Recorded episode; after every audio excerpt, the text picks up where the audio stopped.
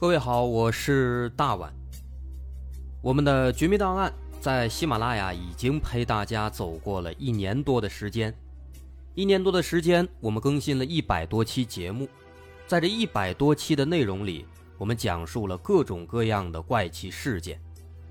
那在今后呢，我们也想尝试去做更多的其他类型的内容，比如一些自然怪象，比如有一些名人的黑幕。或者说是黑帮的发迹史，亦或是各种悬疑大案，以及更多的其他题材的探索。针对这些内容，目前我们也已经有了一个大概的规划。我们将会把这些内容做一个大概的整合，放在之后我们即将推出的一个新的专辑当中。这个专辑的名字暂定叫做《绝密档案：深夜调查局两百家尘封的未解之谜》当中。需要说的是，这个新专辑我们决定在喜马拉雅作为会员节目进行独家播出，总计有两百多集的内容。专辑上线时间将会在不久之后的九月九号，大家届时可以在喜马拉雅搜索关键词“绝密档案深夜调查局”，就能够找到这部新的专辑了。在上线前的这段时间当中，也欢迎大家添加我们喜马拉雅工作人员的微信。X m l y 零三三零，也就是喜马拉雅四个字的拼音的首字母加零三三零，x m l y 零三三零。添加微信之后，工作人员将会把大家拉进喜马拉雅官方的粉丝群，届时将会有不少福利活动，送喜点、送签名书等等其他惊喜在等着大家。需要特别说明的是，新专辑。将会是喜马拉雅的会员专辑，也就是说，如果您是喜马拉雅的会员，就可以免费收听本专辑。目前，喜马拉雅的会员价格为每个月六块钱，六块钱就可以听到我们的两百多集故事，也是很划算了。希望大家能够多多理解，多多捧场。九月九号，我们不见不散。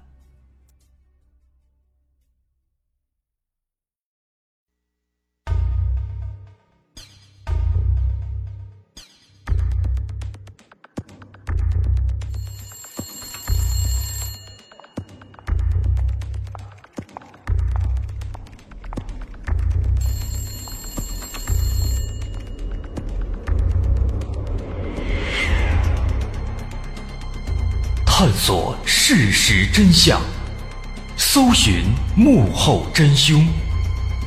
欢迎收听《绝密档案》。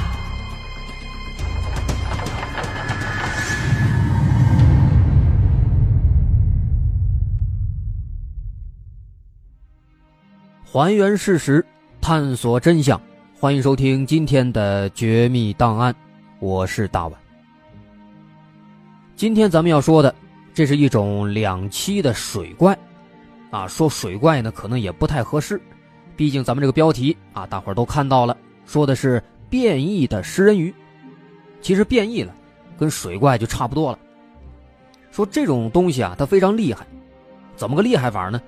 首先说它能两栖的生活，能在水里边，也能在陆地上，而且呢，它非常的凶猛。能够把人的胳膊或者人的腿一口给咬下来，甚至说人们后来把他的这个巢穴给破坏了，他还懂得报复人类，曾经啊把俄罗斯的一个地铁给破坏的没法运行了。哎，这个水怪听起来很有意思了。那么这个水怪是在哪儿呢？在哪儿出现的？在俄罗斯的圣彼得堡。这个故事啊离咱们也不太远，发生在十年前。二零零七年，在二零零七年的冬天，啊，这一天啊，圣彼得堡有一位水电工叫彼得耶奇。这一天呢，正好赶上是周末，哎，周末这个彼得耶奇啊，他有一个爱好，就是喜欢钓鱼。正好流经这个圣彼得堡的有一条河，啊，这个河叫做涅瓦河，是欧洲的第三大河。然后呢，彼得耶奇他就跑到这个涅瓦河上，因为圣彼得堡它是在俄罗斯的西北方向，比较靠北，比较冷，所以说呢，冬天了河水就都冻上了，哎，这个彼得耶奇他就跑到这个河的冰面上，在冰上呢凿了一个洞，大概有这个一平米左右吧，凿了一个洞，然后想在这个洞里边钓鱼。洞凿开之后，他就转身啊，开始装这个钓鱼竿，然后呢摆上小凳子，哎，结果就在他转身在收拾这些包裹的时候，突然他听见在身后这个洞里边传来了哗哗的水声。那好像有什么东西游过来了。这彼得耶奇听见这个声音啊，他就纳闷哎，心想大冬天的，有什么鱼还这么活跃？他就想转身看一看是怎么回事。结果，他这个脑袋刚刚转过来，还没抬头，还没看清呢，有一个这个黑影，砰的一下子在水里边就窜出来了。窜出来之后，咣当，直接就撞在彼得耶奇的额头上。这个东西啊。好像还挺沉，劲儿挺大，撞上来之后啊，彼得耶奇因为疼啊，立马就晕过去了。等这个彼得耶奇醒来的时候，已经是第二天的下午了。他发现自己这时候正躺在病床上，在医院里边，而且呢，感觉自己啊，好像这个下半身空荡荡的。这时候啊，他睁眼看见他的媳妇儿在旁边坐着看他呢。而且好像是很伤心，眼泪都下来了。这彼得耶奇还纳闷还问他：“你哭什么呀？怎么回事啊？”他媳妇说：“啊，你自己还不知道吗？你这个右小腿啊已经没了。昨天下午的时候，有一个陌生人把你送到医院里来了，说当时啊，你正在那个河的冰面上躺着呢，右腿这个膝盖以下都是血肉模糊，看起来就只剩下骨头了。送到医院以后。”啊！医生一看这个没法治，只能是把你这个小腿给彻底锯断了。而且医生还说，幸亏当时这个天气也比较冷，没有什么细菌，而且呢，你这个血液流的比较慢，要不然啊，你就大出血，直接就死了。听到媳妇这番话，彼得耶奇自己这是大惊失色。他这时候抬头看看，果然自己这个右小腿啊已经没了。直到这个时候，他这个疼劲儿。也才缓出来。后来呢，他们得报案啊。报案之后，警方就来查这个事当时啊，警察观察他的这个小腿上的伤口，发现这个伤口啊，这个样子很奇怪，就好像是被两排这个锯齿直接给割开的。当时来的有一个警官叫马斯科夫，他当时看这个伤口啊，突然就想起来，在两个月之前。好像也发生过一个类似的案子。当时呢是在一个傍晚，有一个妇女，也是在这个涅瓦河河边上洗衣服呢。洗完衣服转身准备离开，结果突然背后啊被什么东西猛地撞了一下，撞倒之后，他的这个腿上随即就传来了一阵非常强烈的剧痛。啊，只不过呢这个女的当时非常清醒，她疼了之后马上。也顾不得往后看，丢下衣服，忍着疼痛，爬起来就往外跑。哎，当时这个女的非常幸运，后来她逃跑了，腿上呢就只留下了这么一个伤口。那么当时那个妇女腿上留下的这个伤口，跟现在彼得耶奇腿上的这个伤口啊，看起来十分的相似。这个情况太巧合了。这时候，这个马斯科夫警官他就想。难道说啊，这两个案子是同一个凶手干的吗？毕竟这个伤口形状十分相似。不过呢，随后啊，经过仔细调查之后，马斯科夫就把这种可能性给排除了。因为咱们都知道，说警方查案子，如果说两个人被伤害了，有可能是同一个凶手干的，那么警方首先就会查这俩人之间有没有什么关系。是不是有什么共同的仇人？结果这个时候啊，警方一查发现，这个妇女和彼得耶奇俩人首先根本就不认识，而且他们呢平时很老实，没有什么仇人。所以说啊，这好像不是同一个凶手干的。结果这一下子警方就没有头绪了啊！这凶手这个作案手段非常奇怪，而且长时间也找不着。那么这么来看的话，这两起案件很有可能只是一个偶然的事件，可能啊是两个人都被袭击了，然后呢，凶手也是两个不一样的人，哎，纯粹的是偶然事件。慢慢的，在这起事件过去之后啊，又过了三个月，这两个案子警方是查来查去，还是没有发现什么线索，啊，警方投入的精力也是慢慢的减少了。这个时候啊，过去三个月了，已经到了春天了，天气回暖，涅瓦河也解冻了。哎，这时候呢，来这个河边玩的人也越来越多了。不过，有一个奇怪的现象，在这个阶段也发生了。随着这个到河边游玩的人增多了，在这个河边附近又接连发生了好几起相似的袭击案件。啊，有的人因此失去了一条胳膊。或者失去了一条腿，还有更严重的，甚至直接被杀死了。不过，好在这些案子当中有很多的幸存者，而且呢，这些幸存者当中又有不少人目击到了袭击他们的凶手。直到这个时候，这些人报案，警方才知道，原来啊，袭击这些人的那些所谓的罪犯，其实他们根本就不是人类，是什么呢？是从这个河里边跑出来的，一种类似蛇的、非常粗、非常大的一种奇怪的生物。人们报警之后，就跟警方描述这个生物长得是一个什么样子。哎，可是警方呢，听了半天没听明白，啊，感觉想象不到到底是一个什么样的动物或者是什么样的鱼。那么问题就来了，这到底是一个什么东西呢？这个时候啊。这个马斯科夫警官他就想，既然说这个玩意儿啊，都说是从水里边出来的，而且呢，好像啊是鱼或者是蛇之类的，那么干脆啊，就去找一找相关的专家，问问他们，哎，有没有这个类似的生物。于是马斯科夫警官他就找到了当地圣彼得堡大学的水生动物学专家，叫罗比斯基，哎，这个罗比斯基教授，让他呢。对这些受害者的伤口进行这个观察和研究，看看到底是什么样的生物能够留下这样的伤口啊？当时呢，这个罗比斯基教授啊，他研究了半天，发现这种这个锯齿形的伤口，跟一种食人鱼咬下的伤口非常相似。在南美洲啊，有一种食人鱼叫食人鲳，这个食人鲳，它在咬完人之后啊。人的身上就会留下这样的伤口，但是有一点，让这个罗比斯基教授啊感到非常纳闷，因为这个圣彼得堡它毕竟是在北方，天气很冷，那南美洲呢，那个什么食人鲳，那是在什么热带雨林那个地方生活的，在北方这么冷的地方是不可能有这种食人鲳的，所以说这个东西。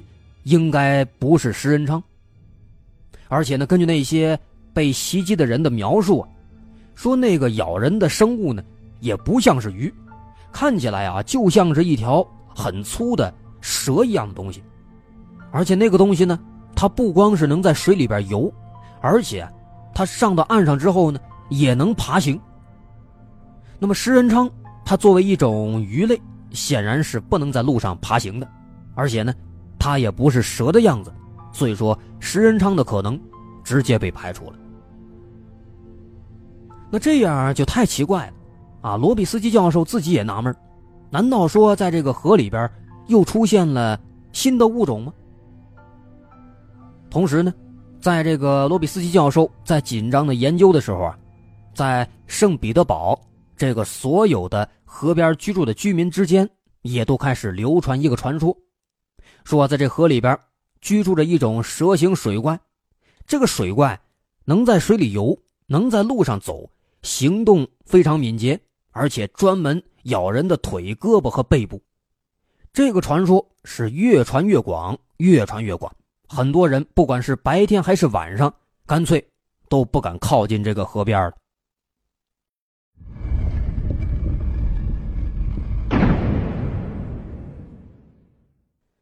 那么，作为科学家和警察，这个罗比斯基教授和马斯科夫警官，他们肯定是不会相信说是有什么水怪、什么鬼魂的。不过呢，他们不相信归不相信。没过多长时间，在二零零八年的六月中旬，发生了一件事情。这件事情让马斯科夫不得不相信，这个水怪的传说是名副其实的，是真实的。那么在那一天，究竟是发生了什么呢？说当时啊，有一个九岁的小女孩叫奥丽莎，她和她的朋友们一起在一个下水道口附近在玩。结果当时他们玩着玩着，突然之间，在下水道里边。窜出来一条蛇形的动物，这个动物啊，体型非常大，有一米多，都比这个孩子差不多要高了。当时这几个孩子在看到之后啊，立马吓得一边尖叫一边转身就跑，一边跑一边喊说：“哎呀，水怪来了，水怪来了！”那这个时候呢，这个怪物啊，它跃起来之后呢，正好是在那个奥丽莎的身体前边。当时因为这个东西速度太快了。腾的一下弹出来之后，直接就弹到这个奥丽莎身上。那奥丽莎害怕呀，他就伸手要去挡那个意思。结果呢，这个怪物直接就用他的这个牙齿把奥丽莎的左手给咬上了。这一口下来就咬掉了一根手指头。当时这个马斯科夫警官正好在这周边巡逻，他听到孩子们尖叫以后啊，就马上跑过来看看是怎么回事。结果这一看，就看到那个怪物了。他第一反应就是抓起旁边的有一根拖把，抓起来之后，冲过来照着这个怪物啊就猛砸。啊，结果这一砸呀，那怪物应该也是疼了，然后他就把这个奥丽莎给松开。松开之后，一口就咬在这个拖把杆上了。而且咬上之后，这个怪物呢稍微一用力，这整个拖把杆咔嚓。折了，咬折了之后，这怪物呢转身一跳，又窜到这个下水道里边，逃走了。哎，估计呢是被打疼了，跑了。当时啊，就在这个时候呢，有一个记者正好也是在这个附近路过，他听到尖叫就赶过来，看到这整个过程，所以呢，当时这个记者就把这整个场景都给记下来了，而且呢，还用这个随身的相机拍了好几张照片。于是，在第二天，他们当地这个《圣彼得堡时报》上就刊登了一篇文章，文章标题是“水怪复仇，女孩遭受袭击”。这篇报道发出去之后啊，全市的人在一天之内全都知道。啊，本来一开始这个所谓的水怪只是作为传说在到处流传，很多人还不信。那这时候呢，这个报纸都报道了，而且。还有当时现场拍的这个照片，人们这才真的相信，这才感到非常的恐慌。从此之后，这个河边还有下水道旁边再也没有人敢靠近了。同时呢，这则新闻也引起了当地政府的重视，在核实这个情况属实之后，当地政府就派了一个调查小队，着手对这个水怪事件以及整条河流进行全面考察。想看看到底这是一个什么生物呢？能不能阻止或者说抓住这个东西？可是啊，很不幸，这个调查开始之后啊，一连查了几天，这只水怪始终都没有再看见。同时，在这个时候，刚刚的那个罗比斯基教授也看到了当时报纸上刊登的那个文章还有照片，发现啊，这个当事人。竟然是马斯科夫，于是呢，他马上就去找到了马斯科夫，了解当时的情况。后来通过研究这个照片上的影像，这个罗比斯基教授推测，说这个所谓的水怪，根据这个大概的样子看呢，很可能是一种鳗鱼。但是说是鳗鱼，仅仅是因为外形上长得有点像。如果说呢，再仔细去研究。说那个伤口是那个锯齿状的，鳗鱼咬的话是不可能咬成这个样子的，而且呢，鳗鱼也不会去攻击什么人类，也不会到陆地上到处爬，这实在是太过奇怪。那么当时他们为了进一步的弄明白到底是怎么回事，是一个什么生物，俩人就决定跟着这个调查小队一块儿去抓一条这个所谓的水怪。很快，在零八年七月二十八号的中午，有居民报告说，说在河边的某一段又发现怪物了。调查小队在接到这个报告之后，马上就来到这片区域。可是呢，他们在这儿连着蹲了好几天，啊，结果最后呢，连这水怪的影子都没看见。最后啊，他们到处搜，到处找，就只在河边呢找到了很多非常大的洞。后来仔细研究这个洞啊，他们认为应该是那个水怪的巢穴。因为等了几天了，人们实在没办法了，也不能空手回去，于是呢，他们就对这个巢穴里边的泥土做了一个取样。然后呢，把这些巢穴全都给摧毁了，给封死了。但是啊，他们回去之后，马斯科夫警官就把这个情况跟罗比斯基教授大概交代了一下。罗比斯基教授知道这个事情之后啊，大惊失色。他说：“你们怎么能够把这个巢穴给拆了呢？这可坏了，这很可能犯了一个非常严重的错误啊！”果然。这事儿发生之后，没过几天，罗比斯基的话就应验了。在零八年八月五号这一天，马斯科夫下班以后坐地铁回家。本来这个地铁开得很正常，开得很快，眼看就到家了。哎，不过就在这个时候，突然地铁是哐啷一声，猛地刹车了，同时车厢里边也突然停电，一片漆黑。这突然漆黑一片，又是在地下，地铁又突然停了，人们都吓了一跳，有的是尖叫的尖叫啊，撬门的撬门，还有的想打电话求助。哎，不过好在工作人员及时赶过来，说前面遇到了一些小故障，大伙呢不要惊慌，不要着急，过一会儿就修好了。啊，人们听了之后呢，这才稍微安定下来。就这样，人们在恐慌当中。又过了半个多小时，地铁呢，终于是恢复了运行。这时候，地铁里的广播也开始通知了，说刚才呀，是地下电缆出了一点故障，电力供应突然中断了，所以呢，才会突然刹车，突然断电。不过目前在经过紧急抢修之后，已经恢复正常了，大伙儿不要担心。这起事故呢，过去之后，马斯科夫顺利的回了家。他一开始也没有特别在意，没有怎么想，以为呢就是一起很普通的突发事故。直到说第二天他再去上班的时候，这才通过同事的口中知道了，原来这个事故的真正原因啊，跟那条怪物也是有关系的。因为地下的那个电缆断电了，就是被这个怪物给咬断的。据说当时啊。维修人员赶到现场以后，看见有一条非常大的大蛇，正在拼命的啃这个电缆，啊，也不知道为什么没电死。当时呢，这个怪物发现后边来人了，甚至，还对这些维修人员发起进攻了，有三四个人都被咬伤或者被撞伤了。不过这个事儿在过去之后啊，让所有人都没想到的是什么呢？这个地铁事件。其实仅仅只是一个开端。在之后的几天里边，不断的有人来警局报案，说遭到了一些不明生物的袭击，有的是在下水道里边，有的是在河边，甚至还有的是在自己家的马桶里。直到这个时候，马斯科夫警官这才明白罗比斯基教授说的所谓的重大错误到底是怎么回事。因为怪物的巢穴当时。都被他们给摧毁了，他们没了巢穴，肯定呢就要再去挖掘新的洞作为巢穴。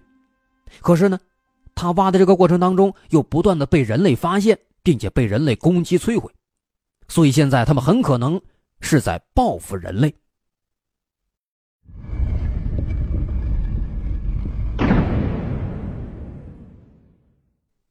短短几天下来，这些怪物严重的影响了人们的日常生活。所以现在抓住或者阻止他们是势在必行了。可是问题又来了，去哪儿才能够找到并且捕捉他们呢？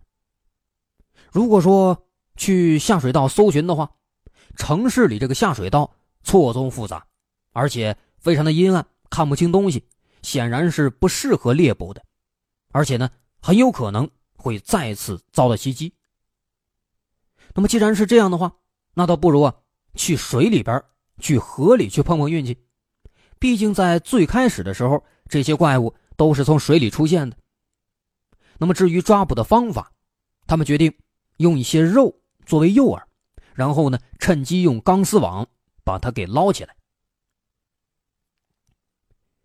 于是，在二零零八年八月二十四号这一天，一切准备就绪了，抓捕小队开始行动了。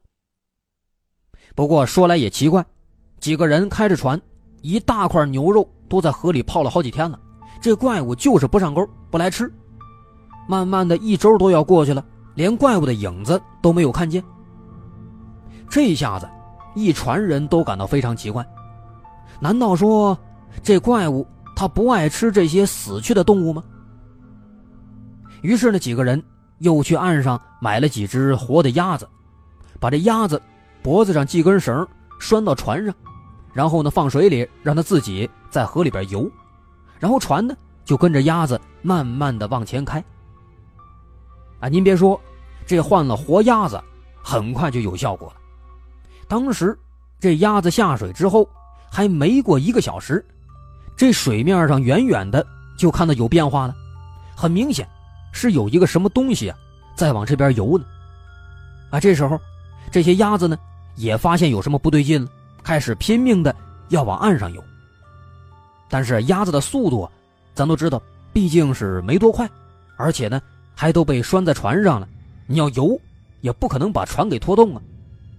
所以说，没过几秒钟，哎，那群长得像水蛇的生物就迅速游过来了，把鸭子给团团围住了。也就是在这个时候，船上的人马上开始收网，警察们的看情况，也对准这些水蛇一样的怪物吧，开始射击。那钢丝网肯定是很难挣脱的。那虽然说。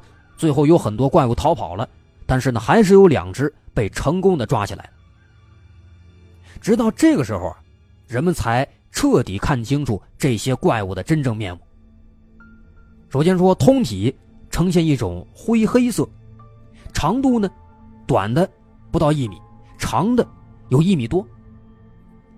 它的嘴巴非常恐怖，嘴巴看起来啊，是一个圆盘似的玩意儿，嘴里边呢。都是锯齿状的尖牙，从远处看起来就像是一条很粗很大的水蛇。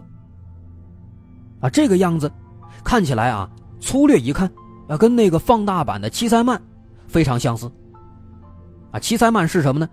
有的朋友可能听说过啊，也是属于一种食人鱼，长得非常恐怖，跟很多这个科幻电影里边出现的一些非常长的虫子似的怪物特别像。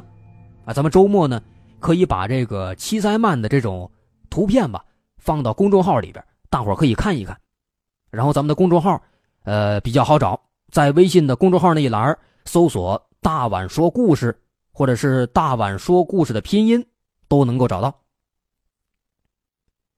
咱们就说当时吧，抓到这两个水怪之后，人们都特别高兴，然后罗比斯基教授就马上把他带回研究所进行仔细的研究。看看到底是一个什么东西。当时啊，经过一番仔细的研究，罗比斯基教授发现，这个怪物的基因很有意思。它跟亚马逊河的比拉鱼，还有当地的七鳃鳗的基因都非常相似。啊，于是他就推测，有可能啊，是某些远洋渔船把亚马逊河的比拉鱼带回来了，然后呢，偶然间。这个比拉鱼跟七鳃鳗杂交了，然后呢，就出现了这种全新的食人鱼类。啊，为了方便研究、方便称呼，罗比斯基教授给他取了一个名字，叫比尔曼。至于说这个比尔曼它为什么会变得这么大、这么凶猛，罗比斯基教授认为啊，首先应该是因为这个河边环境的恶化，再加上城市的生活和工业废水。都排到河里了，导致呢，河里的水体富营养化，绿藻大量繁殖，水温逐级升高，水质变得十分恶劣。那么在这种很不利的条件下，这种杂交的食人鱼，慢慢的就进化出了非常强的生命力。而且呢，随着食物减少，这些比尔曼也开始试着去袭击人类，或者是袭击一些岸边的动物来取得食物。另外，通过研究还发现，这种生物啊，它确实是名副其实的两栖动物。两栖食人鱼不能说是两栖动物，因为它除了能够在水里边行动自如以外，它还能够上岸，在地面啊，在草丛上，在冰面上，能够慢慢的爬行，甚至说呢，还能够沿着排水管道爬进一些澡堂子或者公厕里边。不过，罗比斯基教授。也发现他们有一个非常致命的弱点，就是他们的眼睛只能够看到活动的物体，哎，所以当时呢捕捉的时候，放了那么大一块牛肉在里边，他们始终都不来吃，因为他们根本就看不见。最后啊，在明确了这种水怪的身份之后，当地政府开始在市区大量的捕杀这种生物，同时呢，罗比斯基教授。也在《圣彼得堡时报》上发表了自己的研究结果，并且呢，还附上了图片，进行了详细讲解，安慰当地居民们说啊：“这并不是什么怪物，只不过啊是一种变异的食人鱼，让大伙不要太过担心。”只不过遗憾的是什么呢？这个报纸上的图片资料，还有报纸上的这些文章之类的，咱们找了很长时间，但是还是没有找到啊，确实是非常遗憾的。好，咱们今天的绝密档案就先说到这儿。我是大碗，喜欢我们的节目，欢迎关注我们的微信公众号，在微信搜索“大碗说故事”就能找到了。好，咱们下期再见。